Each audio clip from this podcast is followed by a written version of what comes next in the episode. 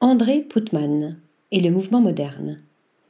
Mythique château des avant-gardes, modèle de dépouillement architectural aux lignes orthogonales, castel cubiste et minimal, la Villa Noailles, nichée sur les hauteurs de Hyères, dans le Var, fut dans les années 1920 un véritable laboratoire du design préfigurant un nouvel art de vivre. Commandé par Charles et Marie-Laure de Noailles à l'architecte Robert Mallet Stevens, fondateur de l'Union des artistes modernes, elle sera meublée par des artisans prônant le purisme et le fonctionnalisme dans la droite ligne du laissisme du chef de file du mouvement moderniste, Miss van der Rohe. Rejeté en son temps pour la simplicité de ses lignes, le mobilier imaginé par les créateurs du mouvement moderne serait tombé dans l'oubli s'il n'avait été redécouvert et réédité par André Putman à la fin des années 1970.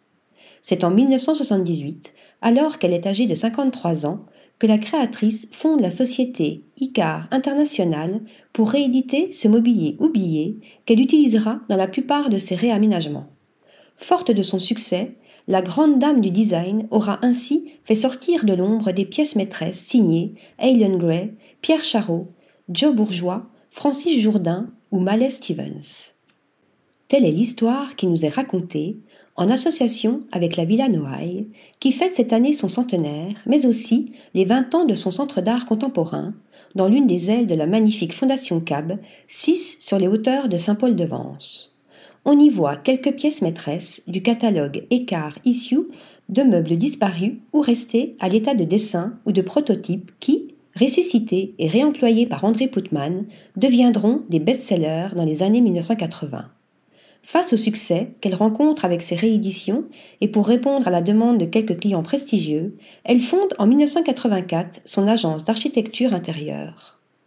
De l'hôtel Morgans à New York au Centre d'art plastique contemporain de Bordeaux, en passant par les aménagements qu'elle conçoit pour Karl Lagerfeld, Yves Saint-Laurent ou Azedine Alaya, elle utilise ses rééditions des années 1920 aux quatre coins de la planète en suivant toujours la même ligne épurée, conduisant le classicisme fait de mesures et d'équilibre jusqu'au minimalisme.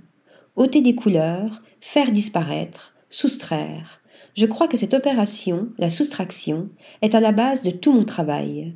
Très jeune, j'ai acheté des tableaux à des peintres loin d'être consacrés. Pour bien les voir et les montrer, il me fallait simplifier l'espace qui les accueillait j'ai établi un équilibre entre ce qui doit disparaître et ce qui doit apparaître avec force. C'est dans cet espace que j'interviens. Article rédigé par Stéphanie Dulou.